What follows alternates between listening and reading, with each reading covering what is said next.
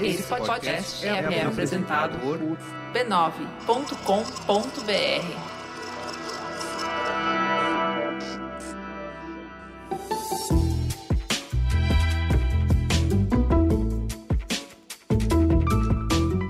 Mamileiros e mamiletes, sejam bem-vindos ao nosso espaço semanal de respeito e empatia. Hoje é dia 27 de agosto de 2020 e eu sou a Cris Bartz.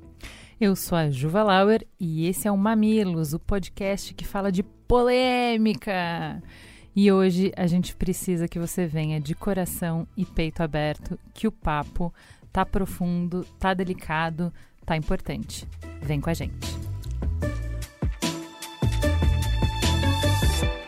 Bora falar dos nossos parceiros do Bradesco? Apesar da nossa vontade de retomar nossas vidas e tocar para frente, esse processo também envolve muito medo e insegurança. É ou não é, galera? É quase como abrir a porta do castelo após anos dentro da torre, como nos contos de fada. Mas com a diferença de que no mundo real estamos por nós mesmos, mas nunca sozinhos. E isso tem muito a ver com o novo vídeo do Bradesco. Hashtag pronto para tudo uma conversa sobre todas as dúvidas e dificuldades que a gente está enfrentando nessa retomada gradual que está acontecendo. Bora ouvir um trechinho? Um dia depois do outro. Otimismo, incertezas, gente indo para a rua, gente que não parou. Porque quando ninguém sabe o que vem pela frente, é preciso estar pronto para tudo. Reinvente o futuro. Bradesco. Essa mensagem tá completinha lá no canal do YouTube do Bradesco.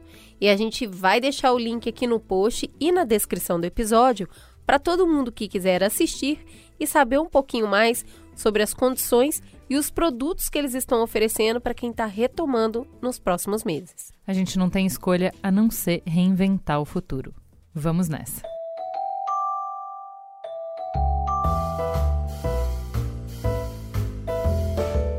E eu tô sabendo que a nossa carinha vai rolar pela internet nessa semana que vem. Juliana, conta aí onde é que a gente vai aparecer. Mas é muito. Vamos botar nossa cara no sol. Do dia 1 a 4 de setembro, você poderá nos encontrar no UPix Summit, o maior evento de influência da América Latina. São 57 painéis e mais de 130 palestrantes reunidos para um evento que vai discutir o momento, os rumos, a importância e a responsabilidade desse mercado que cresceu tão rápido. E o que é mais legal, o B9 assina a curadoria das conversas sobre podcast. Todos os dias a gente traz uma conversa sobre os principais assuntos dessa nossa maravilhosa indústria vital. A gente vai falar sobre audiência, sobre conteúdo, sobre as plataformas, sobre rentabilidade. Vem puxar sua cadeirinha nessa conversa. Tá muito legal a programação do YouPix esse ano não só porque não tem palestras concorrendo, então é isso aí, você vai entrar e vai assistir aquela palestra daquele momento ali sem perder outros conteúdos e é 100% online e gratuito. Tá aberto para todo mundo. É só entrar no upix.com.br barra Summit, fazer a sua inscrição para poder acessar os conteúdos. Cola com a gente. Bora chamar a galera do Perifa Connection?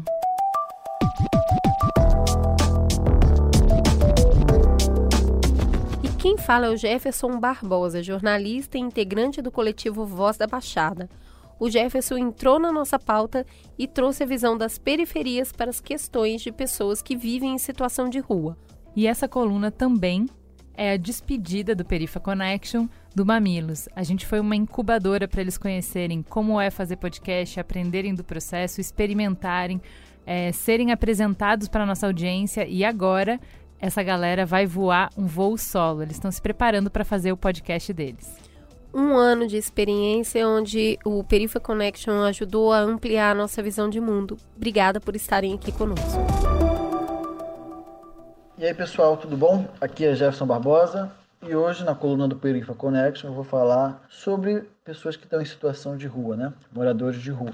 A gente está numa época do ano, principalmente aqui no Sudeste, de muito frio. E aí nessa época a gente vê, tipo, desde pessoas que estão passando frio por morar na rua, até casos de notícias bem ruins, de gente que coloca veneno na comida e entrega para essas pessoas, de gente que taca fogo em barracas onde tem pessoas dormindo na rua. E a gente às vezes não percebe que essas pessoas estão lá o ano inteiro. A verdade é que no Brasil a gente tem cerca de 100 mil pessoas nessa situação, mais de 100 mil pessoas. E provavelmente esse dado está subnotificado. E aí tem todo tipo de gente, tem gente mais velha, tem gente mais nova, tem criança, tem homens, tem mulheres. E aí provavelmente na sua cidade tem muitas pessoas nessa situação. E é importante, se você tiver uma roupa sobrando, você encontre algum lugar que pegue essas roupas. Pode ser uma igreja, pode ser uma ONG, pode ser um terreiro, pode ser uma escola, alguma organização que vai conseguir destinar isso se você não conhecer um grupo, como por exemplo em São Paulo, tem o SP Invisível. Essas atuações, como as que a gente faz aqui, o Movimento Caxias, são atuações que não resolvem o problema. Mas só pelo fato dessas pessoas não serem ignoradas, porque muitas vezes a gente vê elas no, na porta do metrô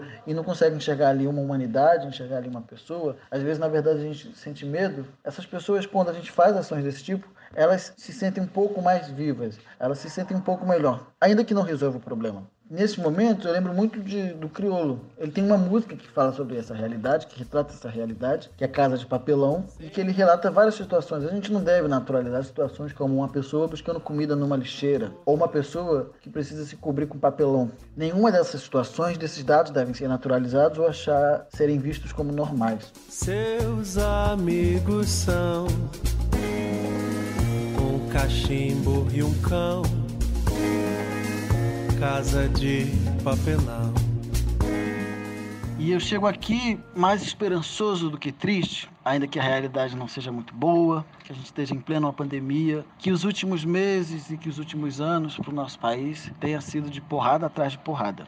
Mas eu chego aqui também nesse momento para agradecer a Ju, a Cris, a Bia e a toda a equipe do Mamilos, que no último ano abrigou a coluna do Perifa Connection. Então eu agradeço em nome de mim, em nome do Raul Santiago, do Wesley Teixeira, do Salvino Oliveira, da Nina da Hora e da Tux, Tuane Nascimento, que vocês conheceram na semana passada. O Perifa está encerrando esse ciclo muito satisfeito, porque foi um ciclo que abriu muitas portas pra gente. Foi um ciclo que a gente aprendeu muito, foi um ciclo onde a gente falou de tudo, de tudo mesmo às vezes a gente provocando as meninas, às vezes elas provocando a gente, e onde a gente teve a primeira experiência de falar para centenas de milhares de pessoas por semana. A gente vai continuar caminhando junto, vai continuar fazendo coisas juntos e provavelmente se encontrando por aí, talvez aqui, talvez em outra estação, mas sempre se vendo, sempre se trombando e que esse caminho seja só o começo de outros grupos, de outros coletivos, de outras vozes plurais, negras, periféricas, que ocupem o Mamilos, que ocupem os outros podcasts da Rede B9 e que ocupem toda a podosfera. Busquem, procurem, a gente está por aí, a gente está falando. Procure nas redes Perifa Connection e acompanhe outros coletivos de mídia e outros coletivos de juventude periféricas. Um cheiro e muito obrigado. Vamos para teta? Teta. Vamos começar a conversa lendo o conto Aqueles que Abandonam Homelas, ele está disponível gratuitamente para leitura através do projeto Cápsula, da editora Morro Branco. Como descrever a população de Homelas?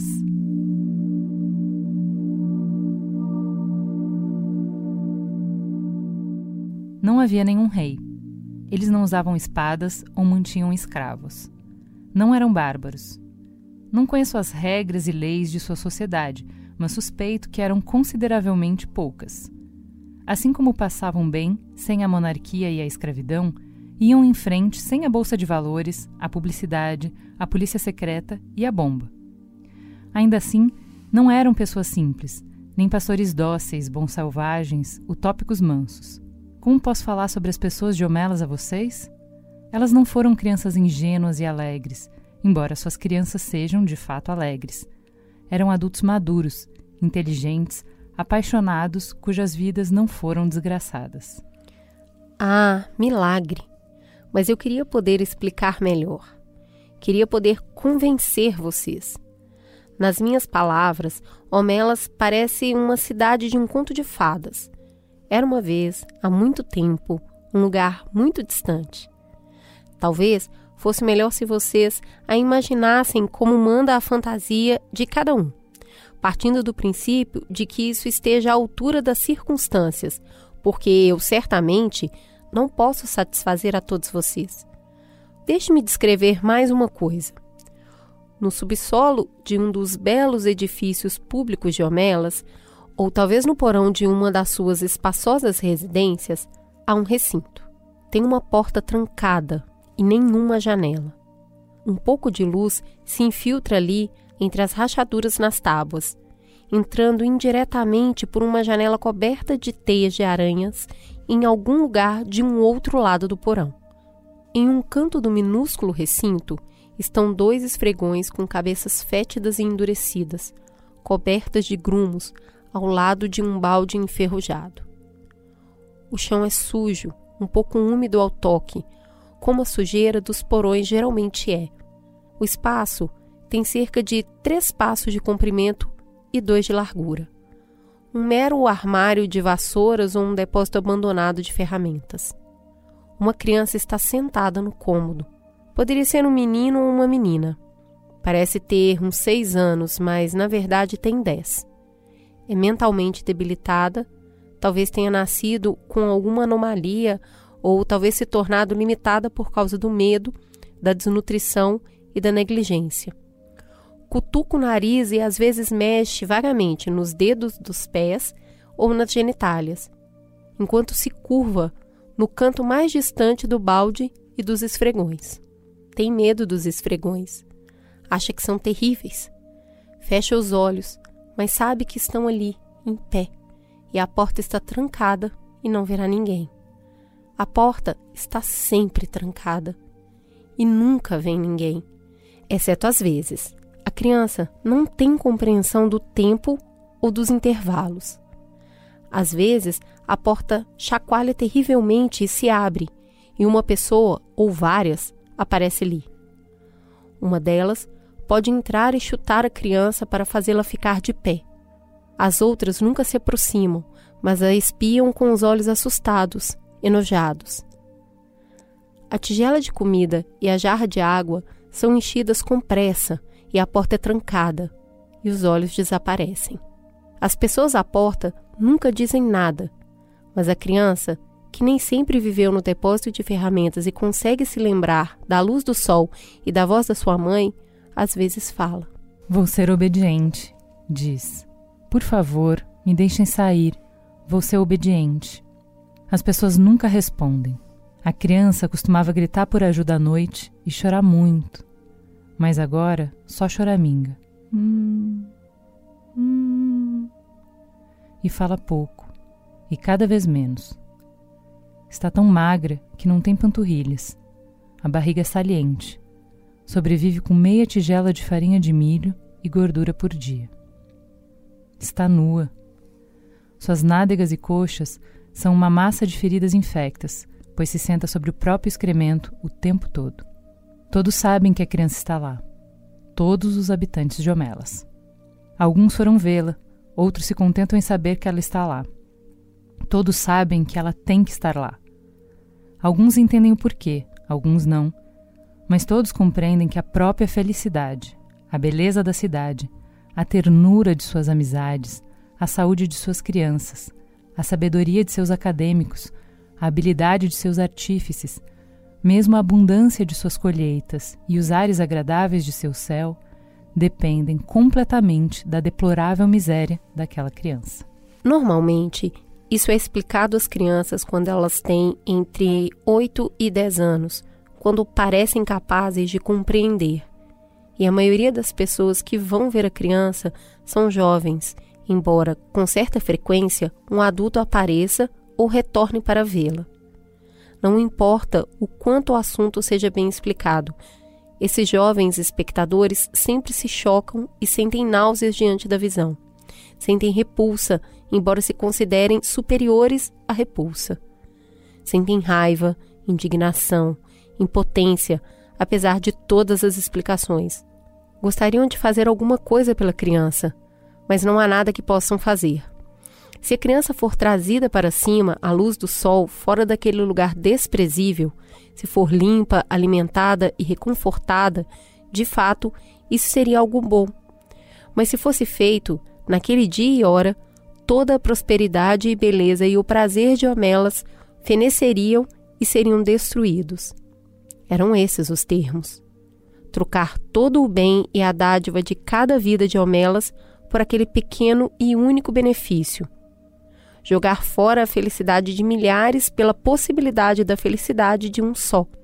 Isso seria, sem dúvida, deixar a culpa entrar pelas paredes. Os termos são rigorosos e absolutos.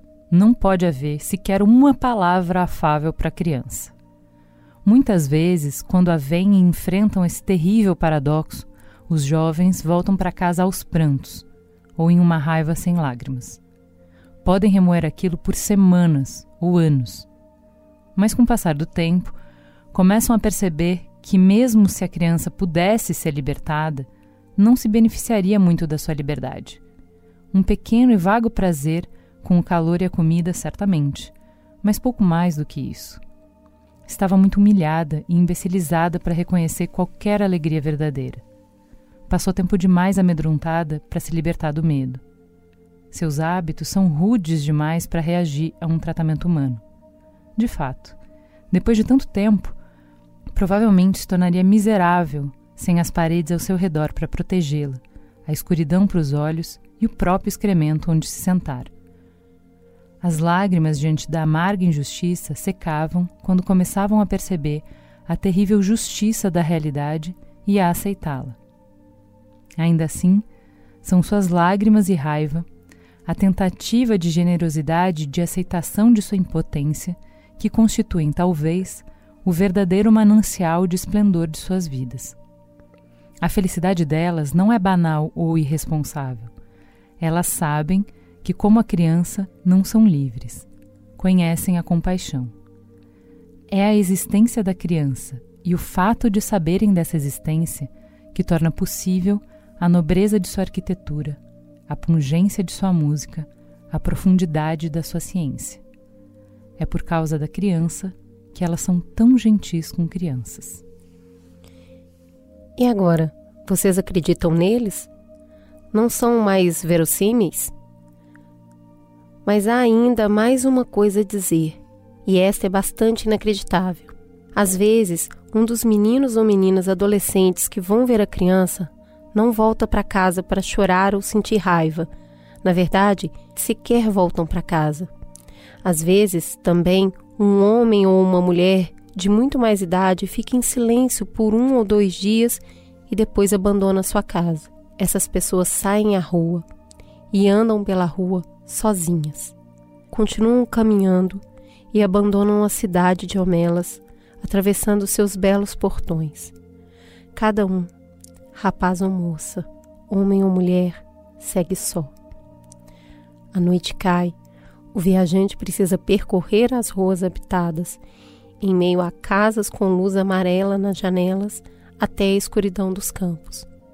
Cada um sozinho, vão para o oeste ou para o norte, em direção às montanhas. Continua. Deixam homelas para trás, seguem em frente para a escuridão e nunca voltam. O lugar para onde vão é um lugar mais difícil ainda de imaginar para a maioria de nós do que a cidade da alegria. Não consigo descrevê-lo em absoluto. É possível que nem exista. Mas eles parecem saber para onde estão indo, aqueles que abandonam Homelas.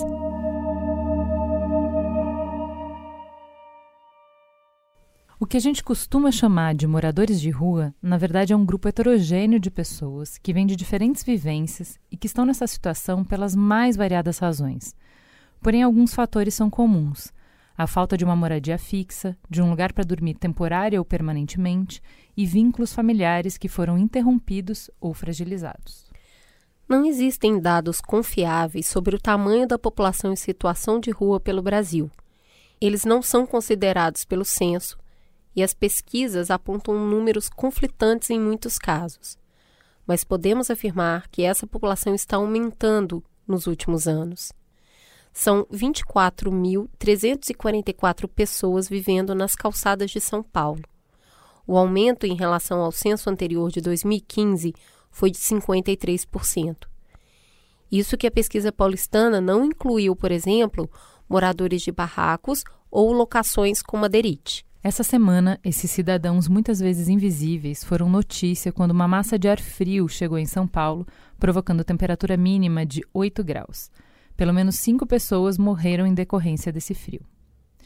O presidente do Movimento Estadual de População de Rua de São Paulo, Robson Mendonça, é enfático quando afirma que as mortes poderiam ter sido evitadas. Nós culpamos o prefeito e a Secretaria de Assistência Social por não abrir vagas para essa população. Eles continuam tirando barraca, coberta, roupa e dinheiro da população. A manifestação que a gente fez em frente à prefeitura tem o objetivo de parar as ações de zeladoria de conseguir vaga para esse pessoal em camping enquanto não se arruma vaga e, principalmente, parar com ações de reintegração de posse. Não tem como falar sobre pessoas em situação de rua sem abordar as ações de reintegração de posse, que é quando o poder público usa a força para expulsar moradores de áreas em conflito. Em tempos de aguda crise econômica como enfrentamos, aumenta o número de pessoas que não conseguem pagar aluguel e são despejadas. De março, o início da pandemia, até junho, mais de 15.500 ações de despejo foram protocoladas na Justiça. Nesse cenário, muitas famílias acabam morando em ocupações, como mostrou o Fantástico dessa semana. Você já tinha tido alguma experiência com ocupação antes? Nenhuma. Eu sempre fui, como qualquer outra pessoa, morando de aluguel, trabalhando e tudo mais. O que, que trouxe vocês para cá? A pandemia, né? Eu trabalho com música, mas devido ao Covid, todos os tipos de eventos que eu fazia, casamentos, etc., findaram todos. Eu trabalho mais com eventos, com stand, cenografia. A gente foi o primeiro a parar. Minha profissão é manobrista, né? Aí quando começou essa pandemia e começou a afetar essa área também, aí eu acabei sendo mandado embora. Como eles não estão dando trabalho nem nada, não tem como pagar mais aluguel. Vocês chegaram a atrasar muito o aluguel? Seis meses de aluguel. Se a gente for entrar dentro de alguma casa hoje para pagar o aluguel, nós já vai saber que nós vai entrar dando trabalho pro dono da casa. Essa reportagem contou a história de algumas das 100 famílias que moravam embaixo de um viaduto próximo ao quilômetro 20, na rodovia dos imigrantes um terreno que pertence ao governo do estado de São Paulo, mas está sob concessão da Ecovias. No dia 11 foi realizada a reintegração de posse, destruindo todos os barracos. Quer deixar eu entrar mais dentro do meu barraco lá pra tirar minhas coisas? Tenho minhas coisas lá dentro lá, ó. Tô, se eu perder tudo, eu perdi tudo aí, ó. Perdi tudo, não tenho mais pra onde ir.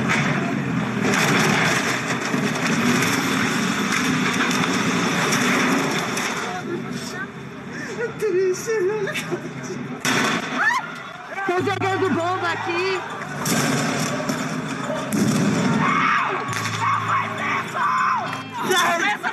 Não, não, Vila! Sai de me mudar.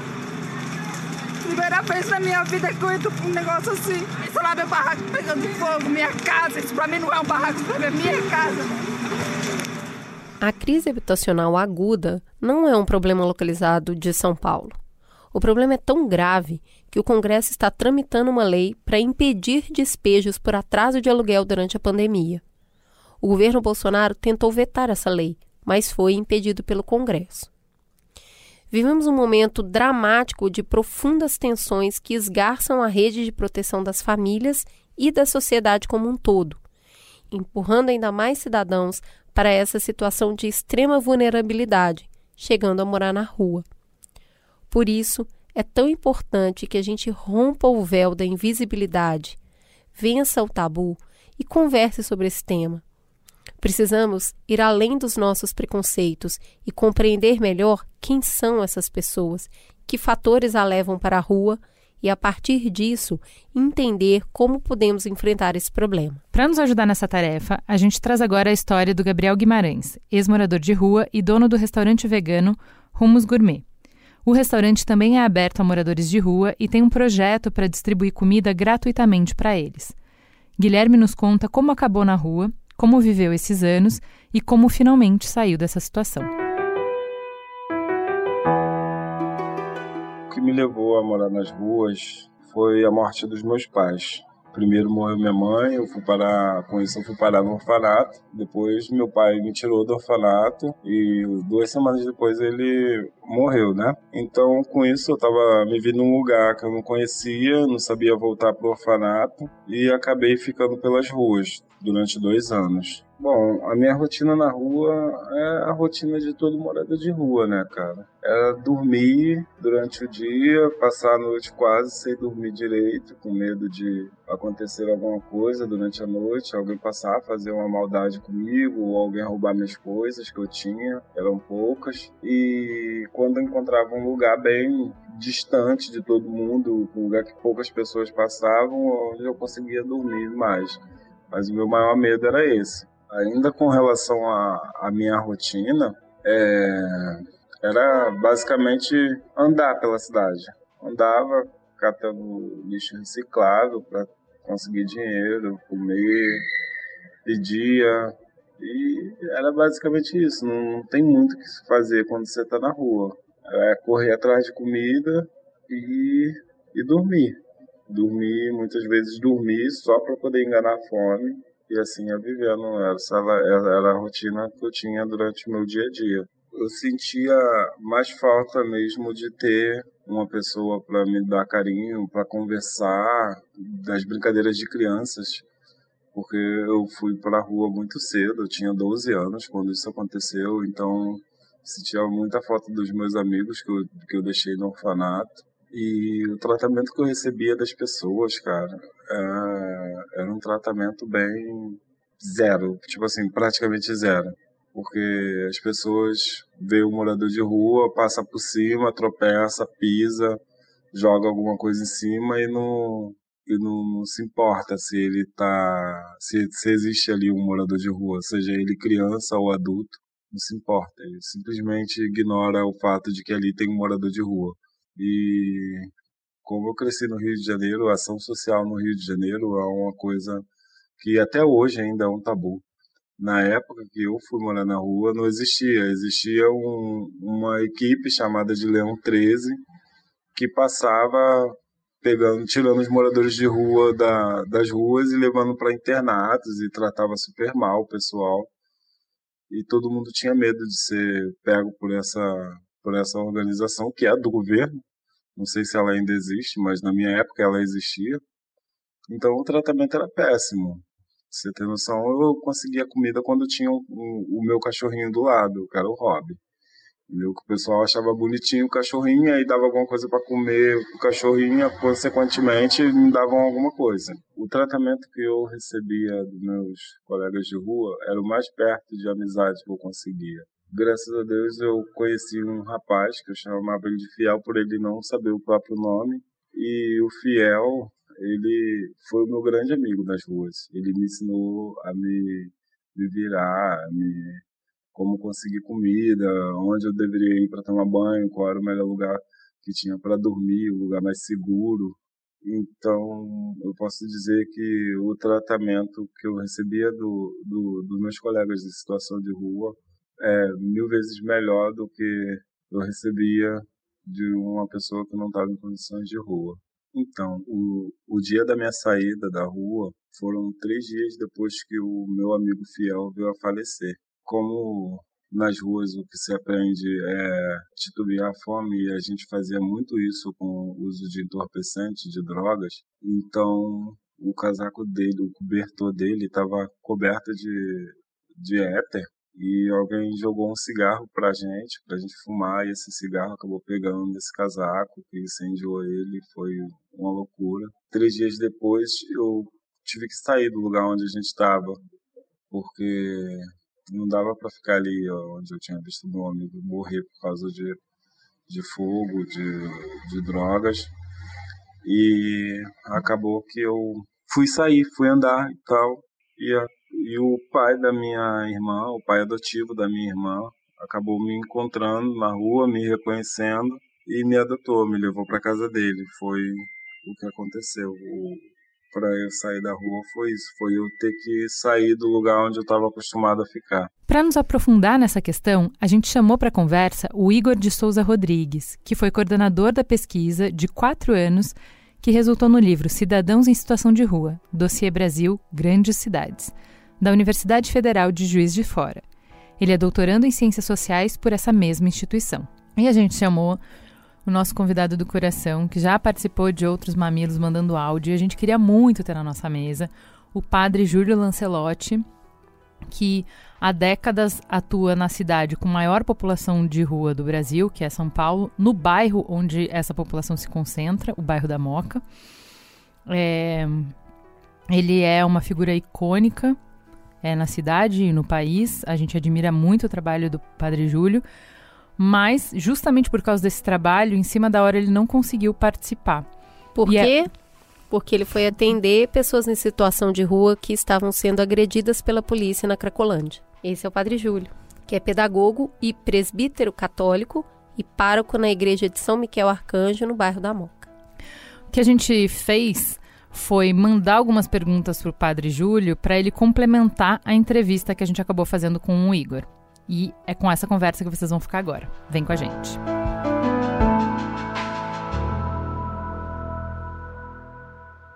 Vamos então iniciar essa conversa pedindo ao Igor que se apresente. Por favor, Igor, conte para os nossos ouvintes quem é você na fila do pão. Boa tarde, é, meu nome é Igor Rodrigues, eu estudo população em situação de rua há cerca de uns 10 anos e nesse período né, me graduei, fiz mestrado, doutorado em sociologia. É, eu comecei a investigar população em situação de rua em 2009, né? Então, assim, é, quando eu fiz as etnografias na, na situação de rua, eu foi preciso conviver com essas pessoas, né? Quando você tem um lugar de fala, não basta o Igor como pesquisador, né? Vou escrever sobre população, cidadãos, pessoas, etc, em situação de rua. É preciso sentar na mesma calçada.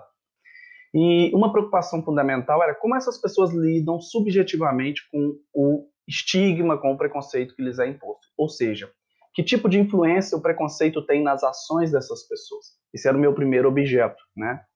É, logo em seguida, eu, eu fui convidado a participar de uma pesquisa do Ministério da Justiça, né, da Senad, Secretaria Nacional de Políticas sobre Drogas, coordenada à época pelo sociólogo Gessé Souza, e essa pesquisa investigava é, o hábitos dessa população, ou seja, quais são os sonhos, os medos, os dramas, que tipo de vivência ela tem, né? É, que tipo de perspectiva, e não só no campo simbólico, mas também no campo físico, é, onde que ela, onde que ela gosta de estrategicamente, né, de dormir, aonde que ela prefere comer, aonde que ela tem, porque essa população ela também tem, né, tem gosto, né? A gente acha que só porque está em situação de rua não pode ter gosto, não pode ter vontade, não pode ter sonho. Então isso tudo foi objeto de 10 anos de investigação.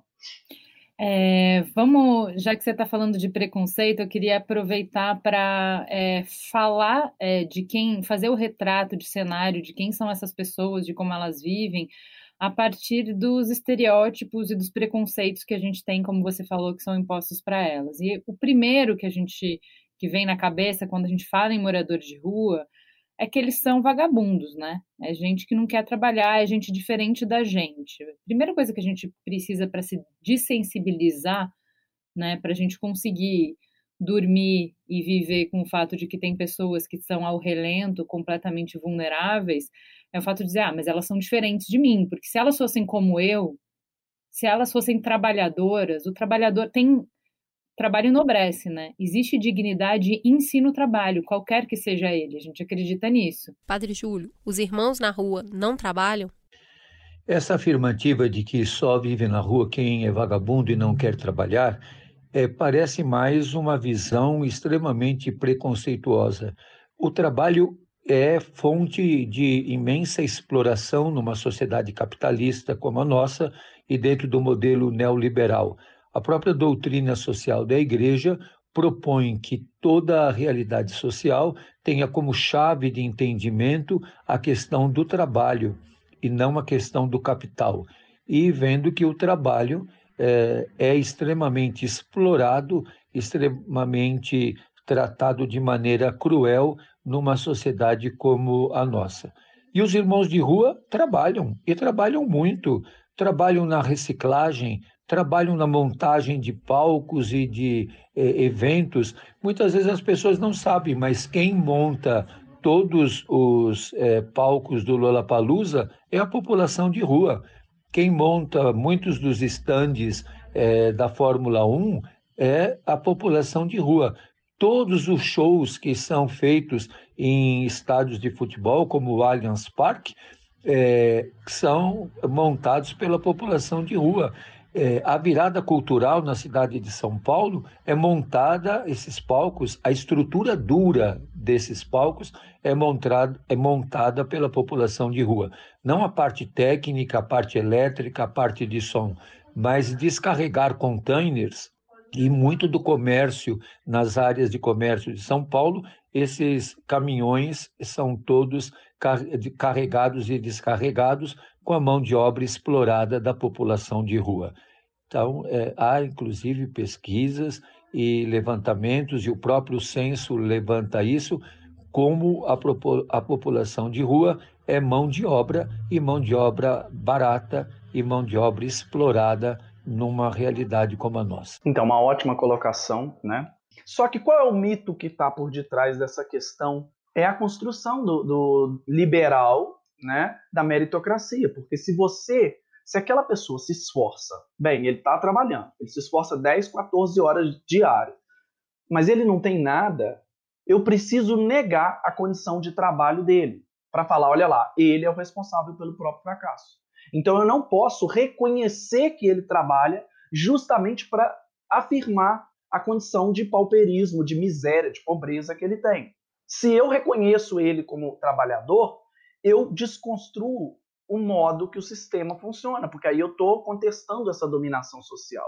E puxando esse, esse assunto de trabalho, é, a gente citou que categorias que são informais, vamos colocar assim, mas ainda entre as pessoas em situação de rua, a gente tem um número importante de pessoas que têm carteira e têm carteira assinada. Porque isso até, puxando o que você está falando de meritocracia, vai muito, é, bate de frente, confronta os programas que informam, ah, a gente vai empregar as pessoas em situação de rua e por isso elas vão sair da rua. Mas esse subemprego não parece realmente gerar renda suficiente para que a pessoa possa comer, vestir, se deslocar e morar. E aí, entre a escolha, a primeira delas é óbvio, sempre comer. Você viu também esse cenário na pesquisa que você desenvolveu das pessoas que estão dentro da formalidade e nem isso é capaz de conseguir dar uma vida com mínima dignidade para essas pessoas? Percebi, né? É, há um grande contingente e, e talvez um dos maiores, porque população em situação de rua não é composta apenas pela pessoa que está dormindo efetivamente na rua. O universo é muito maior. Por exemplo, a pessoa que dá, é, é, de repente está, por exemplo, tem uma casa, mas ela vai coletar material reciclável muito longe e não retorna para casa no mesmo dia, fica três, quatro dias na rua, depois retorna para casa. Ela tem um teto, mas está em situação de rua. Então o grupo é heterogêneo. Por incrível que pareça, muita gente não entende um pouco dessa situação, mas a rua ela é a ponta de um iceberg, né? ela é o, é o culminar de um processo. Não é da noite para o dia que a pessoa estalou o dedo, está na situação de rua, etc. Você tem, estudando a história desses indivíduos, eu percebi que muitos já tinham uma trajetória de exclusão. Então você tinha ali violência dentro de casa, uma mãe que morreu cedo e a família desestruturou, é a questão da renda, que não havia complementação e tinha uma dificuldade imensa do ponto de vista econômico, a moradia, né, questão de deslocamento, também a questão de trabalho, claro. Então havia uma série de questões, né? Esse fenômeno ele é, ele não é um fenômeno simples, ele é complexo. A gente não pode reduzir isso a um argumento simplista, porque se a gente leva esses argumentos, a gente fica reproduzindo esses argumentos, nós não vamos desconstruir a questão do, né, dessa realidade, e se a gente não desconstruir, a gente não consegue resolver. Isso que você falou de, é, de como é um processo que ele demonstra o fim da cadeia, que é a falha de todos os laços, rede de proteção social, quem não tem o apoio de uma família, quem não vai ter um apoio de, uma igreja, quem não vai ter o um apoio de uma política pública, que realmente está desamparado de todos os lados, né? E aí, quem são essas pessoas? Pela, pelo censo mais detalhado que a gente tem de demografia de pessoas é, em situação de rua, que é o de São Paulo, é, ele diz que 70% dessas pessoas são negras. E quando a gente vê qual é a representação de negros na população brasileira, a gente vê que a representação de negros na população em situação de rua é 67% maior do que na, na população brasileira. Por que isso? Bem, essa é uma questão muito importante né, de ser debatida. Sobre três aspectos eu tenho pensado essas dificuldades. O primeiro deles é o capital econômico. Num segundo momento, nós temos uma outra dificuldade, que é o capital social. O que é o capital social? São, por exemplo, aquela rede que te guarnece se você não tiver, por exemplo, dinheiro. Então você citou aí igreja, amigos, família, e essa população ela tem uma ampla ruptura dos laços afetivos emocionais, né? E no terceiro momento nós temos o capital cultural, que não é em si para ser entendido como cultura, né? O capital cultural são as disposições que o indivíduo tem, que são predicados de classe, né? é, que são aprendizados, são, são privilégios de classe. Então, assim, por exemplo, autoestima. A gente acha que a autoestima é natural do indivíduo, mas isso é, tem total a ver com relação com a classe, né? Ele está aprendendo atividades lúdicas, o pai que elogia o filho, a pergunta que é o que você vai ser quando você crescer. Tudo isso é um predicado de classe que cria autoestima, disciplina, capacidade de autoconcentração no indivíduo. A pessoa em situação de rua, em geral, é, nós percebemos que esses três capitais estavam bastante precarizados. Agora, quando nós vamos aprofundando na questão, dentro do grupo populacional, do agrupamento população em situação de rua, ou cidadãos em situação de rua, como eu prefiro chamar, há a reprodução, né? Essas são camadas que vão se sobrepondo em níveis de desigualdade. Então, você está na rua e ser mulher é um nível de desigualdade. Você está na rua e ser mulher negra é outro nível de desigualdade que se sobrepõe. E isso gera nesse um aguilhão, né, é uma ponta muito é, complexa do problema, vamos dizer assim, que é como fazer romper esses, essas dinâmicas de desigualdade, né? Padre Júlio, os nossos preconceitos também se alimentam do medo. Quem vive na rua é perigoso, é bandido. Se não tem o apoio da família e dos amigos, boa coisa não é. Se chegou ao ponto de morar na rua, é porque não segue nenhuma regra. Isso é verdade? Essa questão do preconceito que alimenta o medo é uma forma de higienismo, é uma forma de destruição e uma forma que paralisa eh, nossos contatos e a vinculação com a população que está na rua. Dizer que todos que estão na rua são perigosos, são bandidos, isso é uma assertiva, é, parece mais de justificativa da repressão e de e, ações higienistas. Na, a população de rua reflete tudo o que existe na sociedade. E até eu pergunto para quem pensa assim: você já viu algum morador de rua ser preso porque superfaturou a compra de respiradores? Você já viu algum irmão de rua que é suspeito de desvio de verbas públicas?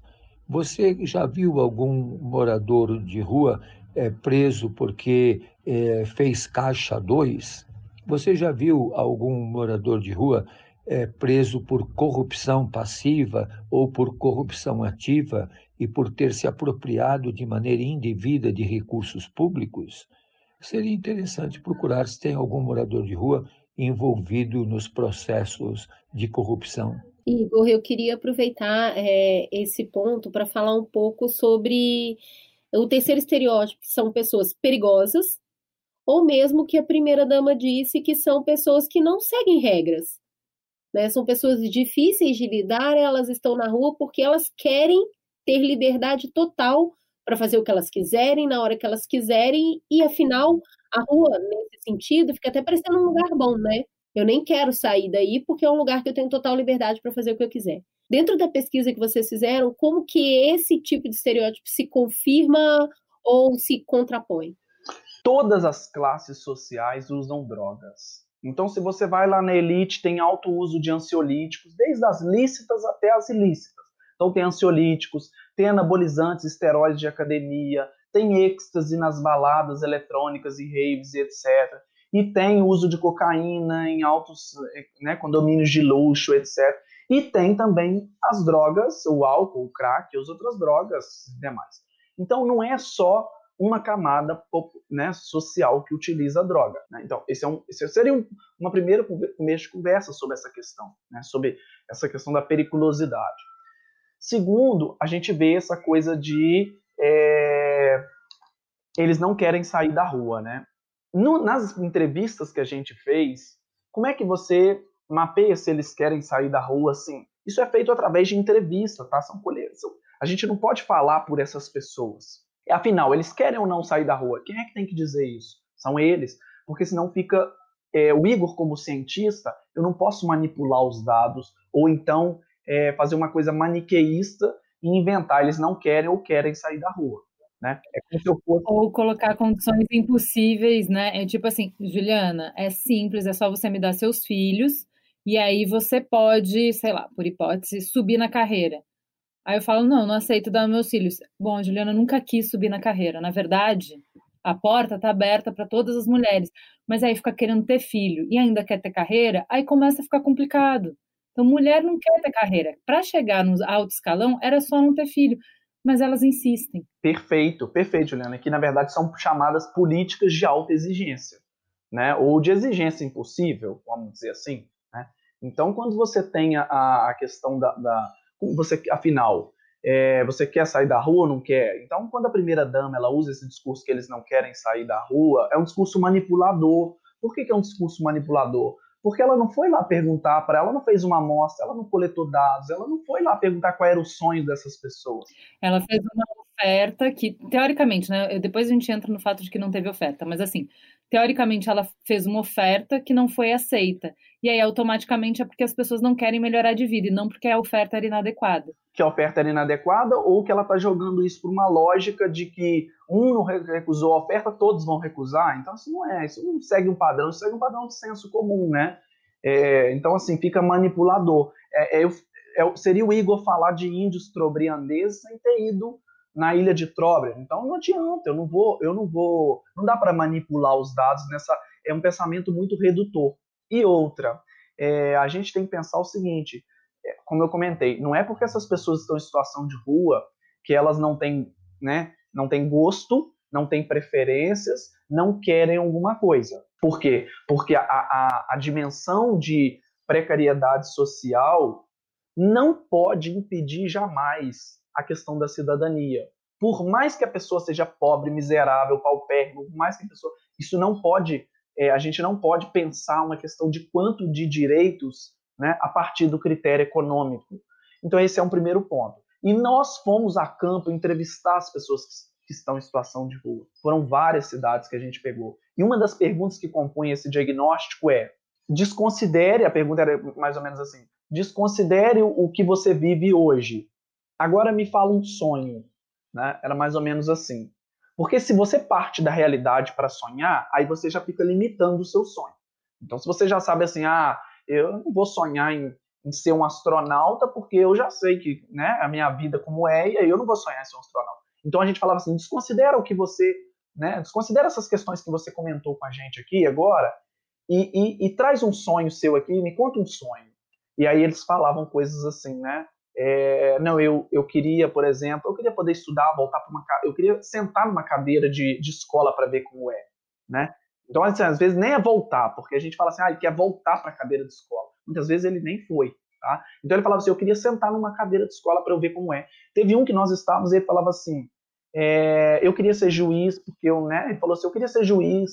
O outro falou assim, é, nós perguntávamos e ele falava assim, não, eu queria, eu queria voltar no tempo tinha isso, tinha todas essas questões que apareciam, né? Eu queria ter minha, minha eu queria ter um conforto, eu queria ter uma casa, eu queria poder ter uma então eles tinham diversos sonhos. E um outro, uma pergunta que a gente fazia é como você se vê daqui a 10 anos, né? Então era uma outra pergunta do diagnóstico. Todas essas perguntas, elas apontam para o seguinte fato. É uma população que, embora tenha várias dificuldades, inclusive né, da materialidade, etc., simbólicas, no, no, na, na no vivência cotidiana, é uma população que sonha em sair da rua. Né? Porque é um diagnóstico, esse diagnóstico nosso, ele não foi um diagnóstico essencialmente quantitativo, né? Foi um diagnóstico qualitativo. Então nós estávamos preocupados em saber, afinal de contas, quem são cidadãos em situação de rua, para compreender essas pessoas mais do que como munícipes, né? Como ah, alguém que está em São Paulo, mas como brasileiros, né? É uma população que tem que ser agrupada enquanto cidadãos do Brasil. Né? Então esse é uma é um ponto que eu acho importante ser tocado. Padre Júlio, existem abrigos suficientes para dar conta de todas as pessoas em situação de rua? Os abrigos, não é que eles são insuficientes é, ou insuficientes, eles são inadequados. A população de rua não é carro precisando de vaga. Quem precisa de vaga é o carro no estacionamento. A população de rua, como todos os seres humanos, precisam ter um espaço, ter um lugar que tenha sentido, que tenha significado, que seja afetivo, onde ele possa viver, partilhar, onde ele possa amar e ser amado, onde ele possa partilhar o pão em cima de uma mesa do lado de um fogão, de preferência numa copa do lado de uma cozinha, e que ele possa ir depois para o quarto dormir na sua cama com quem ele quiser. Então, assim tem que ser a vida abrigos suficientes nunca vão dar conta, porque eles são inadequados. Tudo aquilo que é de tutela e tudo aquilo que tira autonomia não humaniza.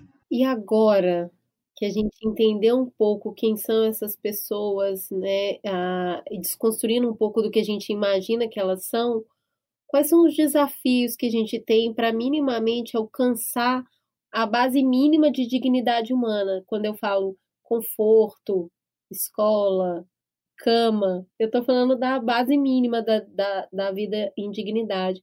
Quais são os principais entraves, quais são os principais desafios para que a gente diminua a população é, em situação de rua hoje no Brasil. Padre Júlio, como é que a gente muda esse cenário? Com quais políticas públicas? Com quais mudanças na sociedade? A sociedade neoliberal ela não é só uma questão econômica, é, um forma de, é uma forma de pensar, é uma questão de cultura. Nós nunca vamos ter, entre aspas, que eu não gosto desse conceito, políticas públicas que deem conta é, dessas mudanças ou que sejam resultado de uma mudança de cenário. O que é preciso mudar, como lembra o Papa Francisco na exortação apostólica Evangelii Gaudium, é o sistema. Enquanto não mudar esse sistema, nós vamos ter o descarte, porque a lógica desse sistema é descartar as pessoas. Olha, eu durante esse tempo a gente conviveu com muita coisa assim que era que era muito complexo, né? É preciso juntar profissionais de várias áreas para operar nessa interface. Então tem que ter ali profissional da enfermagem, profissional da medicina, profissional das ciências sociais, da psicologia. Né? Nós temos que juntar uma rede de, que seja integrada. Né? Esse é um primeiro ponto. É, um segundo ponto é conhecer a própria população em situação de rua. Por quê? Não tem como a gente fazer uma política pública sem dar voz a esses indivíduos. Senão vira uma política impositiva. Afinal de contas, que horas você quer, que horas você vai para o albergue? O albergue fecha tal hora e abre tal hora. É aonde você quer. Você, você vai guardar seu carrinho no albergue? Ah, e o seu cachorro? Não, no albergue não tem vaga para ele, né? Então o que acontece? Ah, você quer entrar no albergue? Entra, mas deixa seu cachorro do lado de fora. Você quer entrar no albergue? Entra, mas deixa a sua mulher vai para outro lugar, né? Então, primeiro nós temos que solucionar um pouco dessas contradições das políticas. Porque no mesmo tempo que a política pública fala em promoção de laços afetivos, a gente tentar criar laços afetivos sociais né, para essas pessoas, na hora de dormir, muitos albergues não tem albergue para casal em muitas cidades, em muitos lugares. Então, olha, promove os laços afetivos. Na hora de dormir, vocês separam. Afinal de contas, que casal não é coisa de outro mundo, que casal que não quer dormir junto, né? Que pessoa que não quer o seu pet, o seu cachorro, o seu, né, o seu animal é, junto de si ou com a, com a segurança também resguardada. Alguém que sã consciência em São Paulo, por exemplo, deixaria o animal solto na rua e iria para o albergue. não faria isso. As pessoas têm afetividade. Então, em princípio, a gente precisa solucionar esses conflitos. E ouvir essa população. Como é que a gente soluciona esses conflitos? Tem, tem que ouvi-los. A pandemia, ela coloca em xeque algumas questões né, sobre essas políticas públicas, mas foi preciso a gente esperar até uma pandemia, né?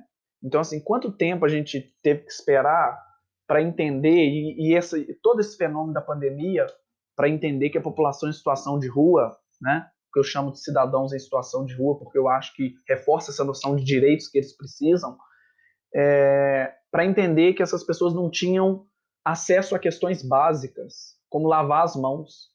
Foi preciso uma pandemia dessa magnitude para a gente entender que essa população não tinha onde lavar as mãos, não tinha onde tomar um banho, né? não tinha uma alimentação adequada, ou não tinha onde dormir, ou que os albergues são muitas vezes é, uma, uma, construção péssima do ponto de vista sanitário, de proliferação de doenças infecto-contagiosas, de tuberculose, e também aí vai é, a Covid-19 nesse, nesse, nesse bolsão aí. Então foi preciso a gente esperar isso. Né? É, foi preciso a gente esperar um inverno rigoroso, uma, uma massa de ar polar, para a gente ver que essas pessoas sentem frio. Né? Então, quanto tempo a gente vai precisar esperar para ver que as políticas não têm dado certo, para ver que a gente tem tapado o sol com a peneira, né? jogado a sujeira para debaixo do tapete, fingido que as coisas têm dado certo, né? enquanto, na verdade, a realidade está muito mais é, problemática do que isso. Então, eu acho interessante que você traz a necessidade de fazer é, investimentos estruturais, que você fala de fazer uma pesquisa para fazer um diagnóstico eficiente, fazer uma política pública que parta do conhecimento profundo dessas pessoas e, e dos fatores complexos e multifacetados é, que levaram elas até a rua para que se possa oferecer é, respostas também complexas. Mas tudo isso demora. E quem tem fome tem fome agora, e quem tem frio tem frio agora, e quem está passando violência está passando violência agora. Padre Júlio, como podemos ajudar agora? Que ação a gente pode fazer que vai fazer diferença hoje? Como que a gente pode contribuir? Nós nunca podemos perder o horizonte da mudança estrutural, mas nós podemos agora mudar o preconceito, transformar e, e cuidar de que não sejamos preconceituosos, que não justifiquemos ações higienistas, que não justifiquemos a violência contra a população de rua, que não tratem a população de rua com crueldade. Isso todos podemos fazer e não vai custar nada a não ser você mudar o teu ponto de vista. Como diz o Leonardo Boff, todo ponto de vista é a vista a partir de um ponto. Comece a enxergar o mundo a partir da rua. Comece a perceber que essas pessoas têm sentimentos, que eles também têm limitações, que eles também têm possibilidades, que eles são pessoas como todos os outros. Eles estão vulnerados massacrados, submetidos a uma ordem injusta. Todos nós temos que ser aliados para mudar essa ordem injusta que massacra a vida dos é, mais fracos e daqueles que estão indefesos. Isso todos podemos mudar, mas você pode mudar também falando com a pessoa que está na rua, mudando a sua forma de olhar, saudando a pessoa e tratando-a com respeito e dignidade. Faça isso, experimente que você vai ver que o resultado será muito bom. Realmente nós temos que ver os dois aspectos, né? Não dá para a gente ver a longo prazo sem ver o que acontece agora, porque senão nós estaríamos fatalizando as pessoas que vivem nessa situação atualmente. E também não dá para a gente ver só o curto prazo, porque gente, se a gente ver só o curto prazo, nós estaríamos sempre enxugando o gelo, né? Sempre enxugando o gelo. E aí o problema que surge é primeiro nós temos que integrar a rede socioassistencial que existe, existem nas cidades, né? A rede socioassistencial, ela já existem várias entidades que são governamentais e não governamentais, mas que atuam de modo fragmentado. Bem, o indivíduo, ele é um só. Então, assim, não tem como a gente pensar saúde sem pensar alimentação. Ou não tem como a gente pensar saúde sem pensar moradia, ou sem pensar a questão da, de dormir, né, de ter um amparo para dormir. Então essa rede ela tem que ser é, ao mesmo tempo capilarizada, mas ela tem que integrar. Então o CAPS tem que conversar com o albergue, que tem que conversar com o centro pop, que tem que conversar com as instituições não governamentais, né? a, a pastoral do povo de rua, a rede rua, etc. Então tem que haver uma, um diálogo entre, as, entre essas instituições.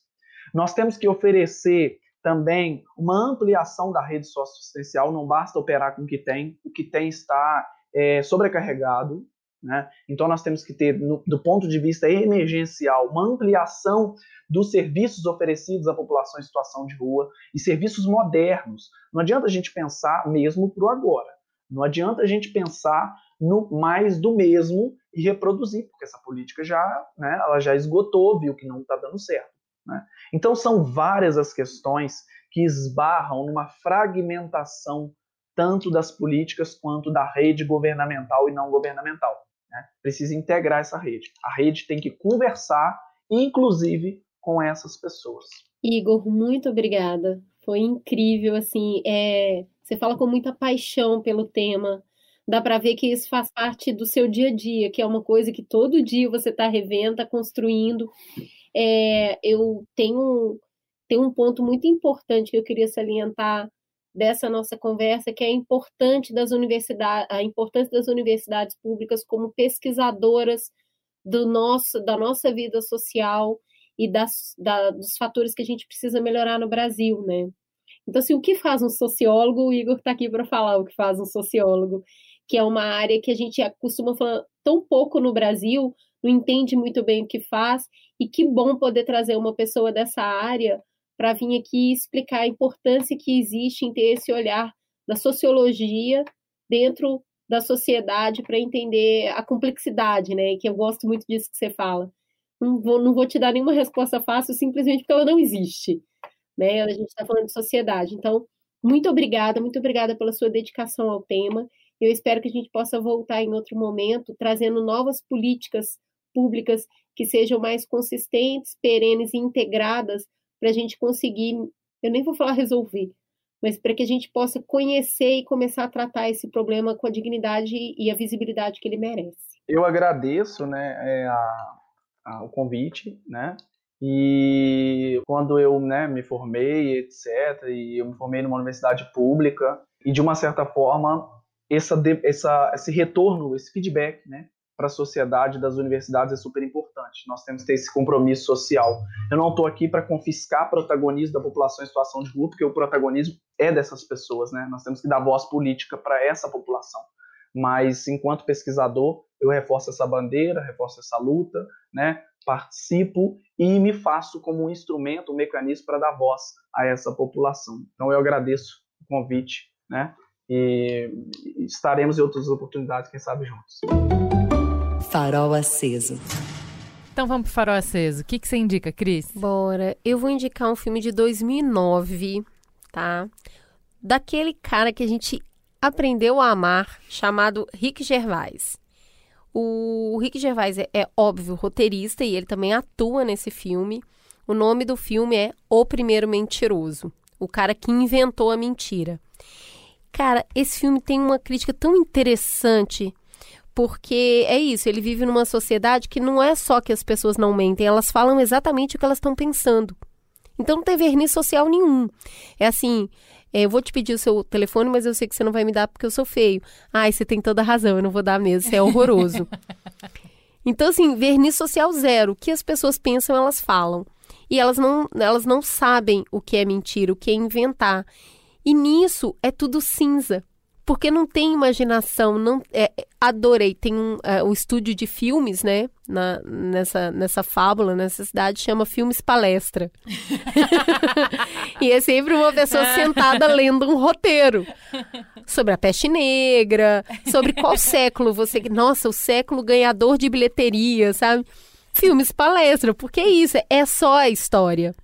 Então ele mostra a total ausência de criatividade e como que isso impacta na nossa vida é, as pessoas muito, sempre muito deprimidas e muito tensas, e é isso, sem essa capacidade de imaginar, que passa pela mentira, né? Pela ficção. Não existe ficção.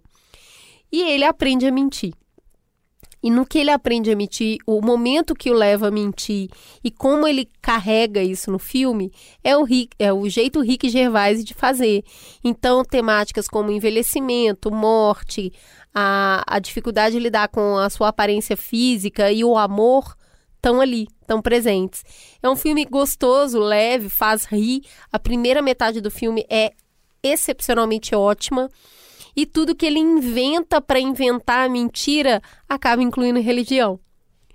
Quem tiver aí a fim de dar umas risadas nervosas, assim, irônicas, o primeiro mentiroso. É uma delícia. Ju, o que, que você tem para indicar? Tem indicar um documentário é, que eu achei que todo mundo tivesse assistido já, porque foi produzido pelo casal Obama eu falei, nossa, isso aí é bombadaço. Joguei no grupo lá do Braincast e aparentemente ninguém viu, ou ninguém me deu bola. Mas aparentemente não é notícia velha. Chama Creep Camp. É, é uma história, assim, encantadora, apaixonante, de resistência. Pensei muito na série que a gente está fazendo de resistência. É, sobre como as pessoas se organizam para enfrentar o governo e ganhar como tudo passa por solidariedade, como a gente não transforma nada, não muda nada sem, sem um laço gigantesco, uma rede gigantesca de solidariedade. E tudo começa com um acampamento, com viver junto, com se ver na vivência do outro, com ter espaço para ser feliz, para ter autonomia, para ser respeitado, para ser ouvido, para ser livre, para ser cuidado e poder é, ter a experiência de cuidar. E eu fiquei muito com a sensação da força de uma ideia cujo tempo chegou, sabe? É, de como na hora parece, não sei se é o storytelling, o jeito de contar a história, que vai mostrando uma coisa encadeada na outra e uma série de, de, de entre aspas, coincidências, de sortes, de, de, de momento certo mesmo, de amadurecimento da ideia. É, para formar uma comunidade que tenha força para resistir, que tenha determinação e que receba ajuda de muita gente para transformar a realidade. É um documentário, um filme lindíssimo, lindíssimo, chama Creep Camp, tá na Netflix. Boa. E vou indicar uma outra coisa, uma coisa rapidinha, é uma dica de para escutar no Spotify. Eu já estava no rehab de Hamilton, já estava conseguindo escutar outras coisas. E de repente, na minha descobertas da semana, o Spotify me faz a sacanagem de mandar a Hamilton Mixtape, que é nada menos do que oh, Regina Deus. Spector, Cia, Alicia Keys, Ja Rule, Jill Scott, John Legend, The Roots, uma galera sensacional interpretando, fazendo novas versões das músicas do Hamilton. É incrível, vai lá conferir, chama Hamilton Mixtape. De nada. Vamos pro recado de um anunciante? Esse momento é muito meu, Cris Bartes, meu e de todo mundo que está no Clube dos Notívagos da Quarentena. O livro é o meu melhor companheiro nas noites insones, eu já contei aqui. E eu vim trazer um jeito muito prático e delicioso de renovar sempre o seu estoque em casa. Semana passada a gente falou tanto da importância da leitura que a editora Intrínseca ouviu as nossas preces. O Intrínsecos é o clube do livro da Intrínseca, que envia mensalmente um livro inédito da editora para sua casa. Eu amo tá? Porque o livro vem sem a capa, uma capa especial, você Sim. se sente muito exclusiva. Muito. Eu tô com um livro do clube para ler lá em casa, o livro Adultos, da Emma Answorth. Então já aguardem que daqui a pouco vai virar um farol aceso. Não, e esse livro chegou pra gente porque nós somos intrínsecas. Então vem o livro com uma capa maravilhosa, vem uma revista que está falando sobre o livro, é, sobre as temáticas que o livro aborda e veio junto um diário de bordo do leitor. É um caderno, parece um livro com uma capa lindíssima, super colorida, com todas as folhas em branco. Quem sabe para você anotar os insights que o livro te dá ou escrever o seu próprio livro. Achei linda a surpresa. Quem assinar o clube até o dia 31 de agosto vai receber a caixinha misteriosa de setembro, com um lançamento delicioso que já até teve anunciada adaptação para o cinema com a Rachel Brosnan de Marvelous Mrs. Maisel. Vem romance do bom aí, hein? E além do livro e da versão exclusiva, é o que eu falei. Não é só a nossa caixa que chegou toda robusta.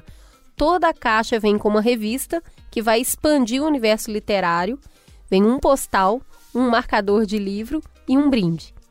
E assinante ganha também acesso a um portal Mara, que tem artigo, entrevista e tudo que um bocaholic tem direito. Tá bom ou quer mais? Ó, toma mais. Para comemorar sua assinatura, a Caixa de Setembro vai chegar na sua casa com um livro extra ainda por cima. Vem pro clube, gente. O link para assinatura tá aqui na descrição do episódio e boa leitura. Fala que te escuto. Bora pro Fala Que Eu Discuto. No Twitter, você segue a gente no arroba mamilospod, como fez o Wallinson Abad. Acordei, arrumei a cama e limpei a casa. Tomei um café enquanto terminava de ouvir o Mamilos. Descobri uma leitura nova. Olhei no estante e vi que eu até já tenho o livro. Eita! Tudo que a gente precisa é tempo para viver um pouco. Legal.